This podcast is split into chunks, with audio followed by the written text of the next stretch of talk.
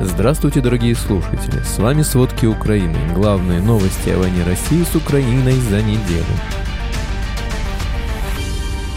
В пяти российских регионах сообщили об обстрелах и атаках беспилотниками. Силы частной военной группы Вагнера, вероятно, начали отходить с некоторых позиций вокруг города Бахмут. Владимир Путин предложил объявить в России пятилетку труда. Обо всем подробней. В Белгородской области в поселке Майский в ночь на субботу 27 мая раздался взрыв. Как отмечается, дронами было атаковано здание Министерства внутренних дел. Об этом сообщает российский телеграм-канал «База». После взрыва в Майском была перекрыта одна из улиц, и на месте происшествия работали оперативные службы. Как известно, перед этим губернатор Белгородской области Вячеслав Гладков написал в своем телеграмме об обстреле Шебекина. По его словам, есть один пострадавший мужчина с легкими ранениями головы и правой ноги. В Шебекино обломками снарядов повреждены кровли двух частных домовладений, также разные повреждения зафиксированы в шести легковых автомобилях, разбиты дорожное полотно и светофор. Есть повреждения уличного газопровода. Напомним, как заявили российские СМИ, недавно Белгород был атакован дронами. Одна из машин наехала на взрывчатку, сброшенную БПЛА в центре города. Власти российских регионов сообщили 27 мая об инцидентах, связанных с обстрелами и атаками беспилотников со стороны Украины. В Брянской области беспилотный летательный аппарат атаковал автомобиль «Нива» Минобороны России на дороге Бровничий-Сушаны. Два военнослужащих погибли. В Тверской области упал беспилотный летательный аппарат, как пишет база, беспилотников было два. Они прилетели на станцию недалеко от деревни Ерохина, которая обслуживает нефтепровод «Дружба». В Псковской области административное здание нефтепровода также было повреждено в результате атаки беспилотников.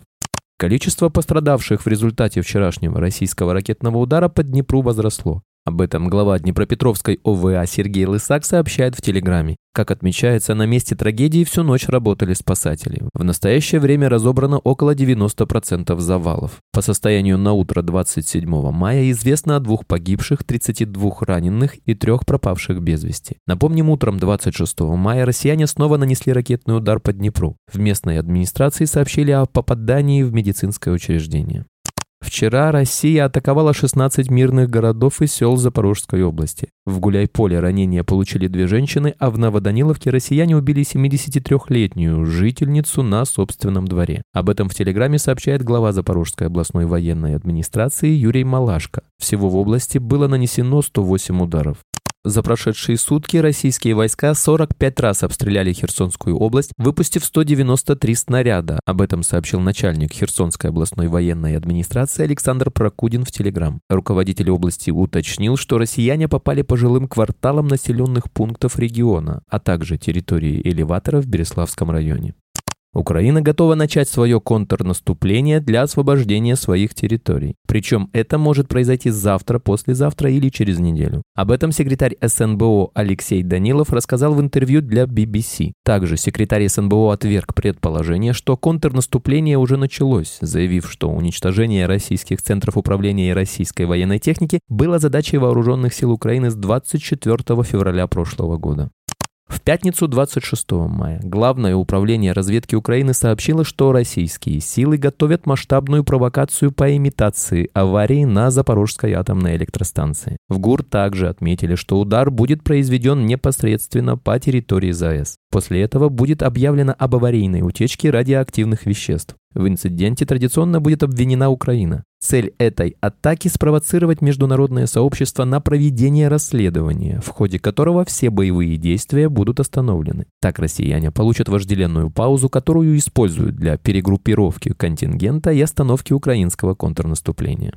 Власти Нидерландов готовы передать украинским военным свои истребители F-16 американского производства. Но окончательное решение по фактической отправке еще не принято. Об этом заявил премьер-министр Нидерландов Марк Рютти, сообщает CNN. Рютти подчеркнул, что любое решение о предоставлении истребителей F-16 зависит от соответствующего разрешения США. В то же время он добавил, что его государство потенциально будет иметь самолеты для ВСУ, поскольку постепенно отказывается от своих F-16. F-16. Также он отметил, что хотя Нидерланды и возглавляют коалицию по подготовке украинских пилотов, реальная поставка F-16 будет возможна только после того, как она завершится. Канада решила передать Украине ракеты АИМ-9. Страна выделит это оружие из своих запасов. Об этом сообщает правительственный портал Канады. Отмечается, что это поможет Украине защитить свое небо от российских атак по гражданскому населению. Это американская ракета класса «Воздух-воздух» ближнего радиуса действия, разработанная в середине 1950-х годов. После принятия АИМ-9 на вооружение в 1956 году ракета многократно совершенствовалась и до сих пор находится в серийном производстве.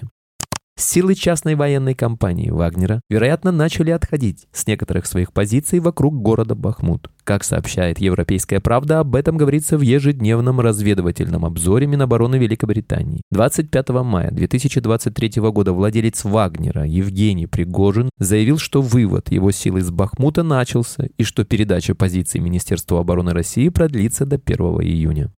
Заместитель министра обороны Украины также подтвердил ротацию сил Вагнера в окрестностях города. По состоянию на 24 мая силы так называемой Донецкой Народной Республики, вероятно, вошли в город, чтобы начать операции по зачистке. В течение последних недель подразделения 31-й бригады воздушно-десантных войск России, вероятно, переместились из района Сватово-Кременная для усиления флангов Бахмута.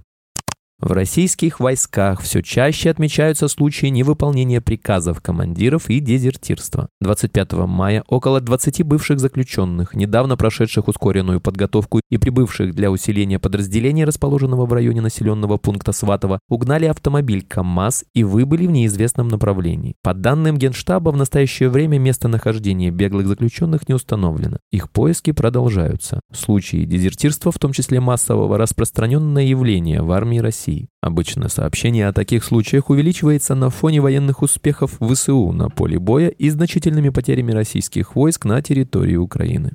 Президент России Владимир Путин предложил предпринимателям вернуться к практике пятилеток и попросил бизнес направить свои предложения на этот счет, сообщает пресс-служба Кремля. Предлагаю сегодня обсудить еще одну инициативу, объявить в России пятилетие созидательного предпринимательского труда, заявил Путин на встрече с членами деловой России. По его словам, бизнес должен заняться улучшением делового и инвестиционного климата.